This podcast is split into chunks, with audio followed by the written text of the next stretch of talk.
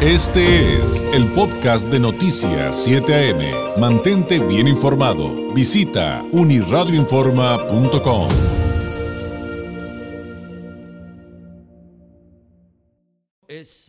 un gusto enorme tener la oportunidad de platicar, aunque sea unos minutitos, con Tania Tagle, escritora, editora mexicana, licenciada en literatura hispánica por la Universidad de Guanajuato. Ha sido capturista, correctora, editora, formadora de páginas web, diarios, boletines, tesis e inventarios. Actualmente colabora como dictaminadora para Random House Mondador y fue becaria de la Fundación para las Letras Mexicanas. Ha publicado en Replicante, Letras Libres, Tierra Adentro y eh, Algarabía, por cierto, una de mis revistas favoritas en el mundo, como dicen ahora los chavos, en el mundo mundial. Es, es genial, no tiene idea.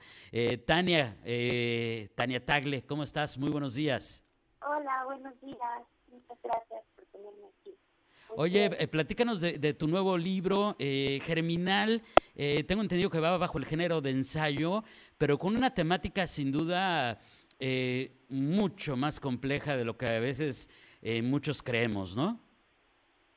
Es un libro de ensayo que está abordando tres conceptos que a mí me interesaban mucho este, escribir al respecto de ellos, que son eh, el concepto del monstruo y lo monstruoso en la cultura y en la literatura, eh, cómo nos relacionamos con los milagros y, con la maravilla, con el asombro. Entonces, esas tres cosas las eh, voy escribiendo a la par que una especie de diario de embarazo o de maternidad. Se van entretejiendo esos dos discursos y, y resulta ensayo. Entonces tendremos que hablar también de una experiencia eh, muy personal, Tania, de de digamos de autodescubrimiento eh, que narras eh, y que iría acompañado de muchos temas físicos, de salud mental, de cómo te ve una sociedad en un momento en particular. Sí, así es. Es un, es un libro muy personal en algunas partes, donde estoy hablando pues de un, proceso donde lo que están ocurriendo justo muchas transformaciones físicas, mentales y emocionales, como lo es el embarazo y, los primeros meses, años de crianza de un, de un niño. Eh, y en ese sentido, pues sí es un, es un ensayo que tiene mucho de mi vida, pero que también está buscando tender puentes hacia eh, las diferentes formas y vivencias eh, que han experimentado otras mujeres han por embarazo. Eh, dice eh, parte del texto que, que, tenemos disponible desde la casa editora eh, Lumen, dice que se exploran con, con, este libro, Tania, conceptos como, sí, el milagro y la maravilla del embarazo, el parto y la crianza, pero también lo monstruoso.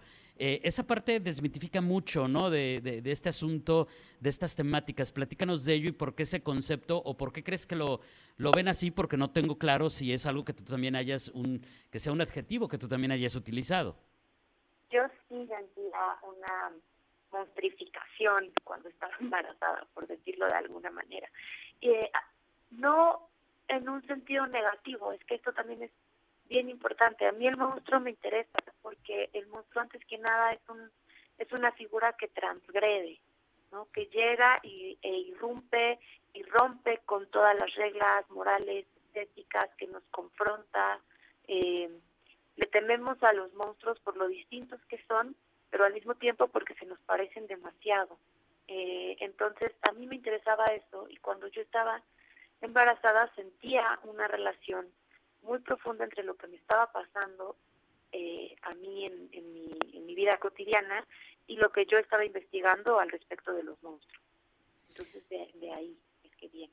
Es, esa parte creo que sin duda va a ser apasionante y súper interesante y que finalmente, eh, pues eh, creo, Tania, que tendría que ver también con una cultura en particular. ¿Cómo vemos nosotros en nuestra cultura estos procesos? Eh, ¿Cómo han sido objeto de incluso discriminación hacia la mujer, eh, estos asuntos. Recuerdo mucho estos términos de es que está incapacitada porque está embarazada, cosas como esas, ¿no? Y yo creo que esas eh, tendrían que ser de alguna manera, este, si no obvias, inherentes a los procesos para poder escribir un libro de esta naturaleza, ¿no? Sí, bastante. Eh, las, las figura de una mujer embarazada además siempre está muy infantilizada, siempre les están, les están diciendo como, puedes comer eso, no te quieres sentar, no quieres cambiarte de zapato, todo el mundo tiene algo que hiciste que recomendarte. Eh, se relaciona la sociedad con el cuerpo de una mujer embarazada de formas muy interesantes y creo que reflexionamos muy poco. Hay de entrada pues como un afán de cuidado colectivo, de que las que queremos cuidar y proteger a las mujeres embarazadas, pero eh, por, por otro lado creo que, también se llega a, anular un poco sus deseos y su identidad. Y como, y como bien explicabas, no es un asunto de sí de, de lo del milagro de la maravilla, pero no todo no todo es belleza en el no todo es belleza en el proceso y eso también eh, creo que ayuda a entender a muchos. Ahora quisiera irme un poquito antes de que se nos acabara el tiempo, Tania, al tema del género. Porque de repente cuando vemos, ah, no es un cuento, no es una novela, es un ensayo. Híjole, hay quienes le tenemos miedo cuando hay ensayos maravillosos, increíbles, ¿Qué nos podrías comentar respecto al, género que utilizaste para esta entrega? Y, también, fíjate, esta parte de desmitificar el asunto de que un ensayo es difícil, un ensayo es complicado. Pues no necesariamente. Eh, ¿Por qué? ¿Por qué hacerlo en, formato de ensayo? A mí, me, yo siempre he escrito ensayos porque siempre he hablado mucho de mí misma en mi literatura y el ensayo pues, es el género que me permite. Eh, entrar como en conversación conmigo y, poder compartir a partir de, esa conversación.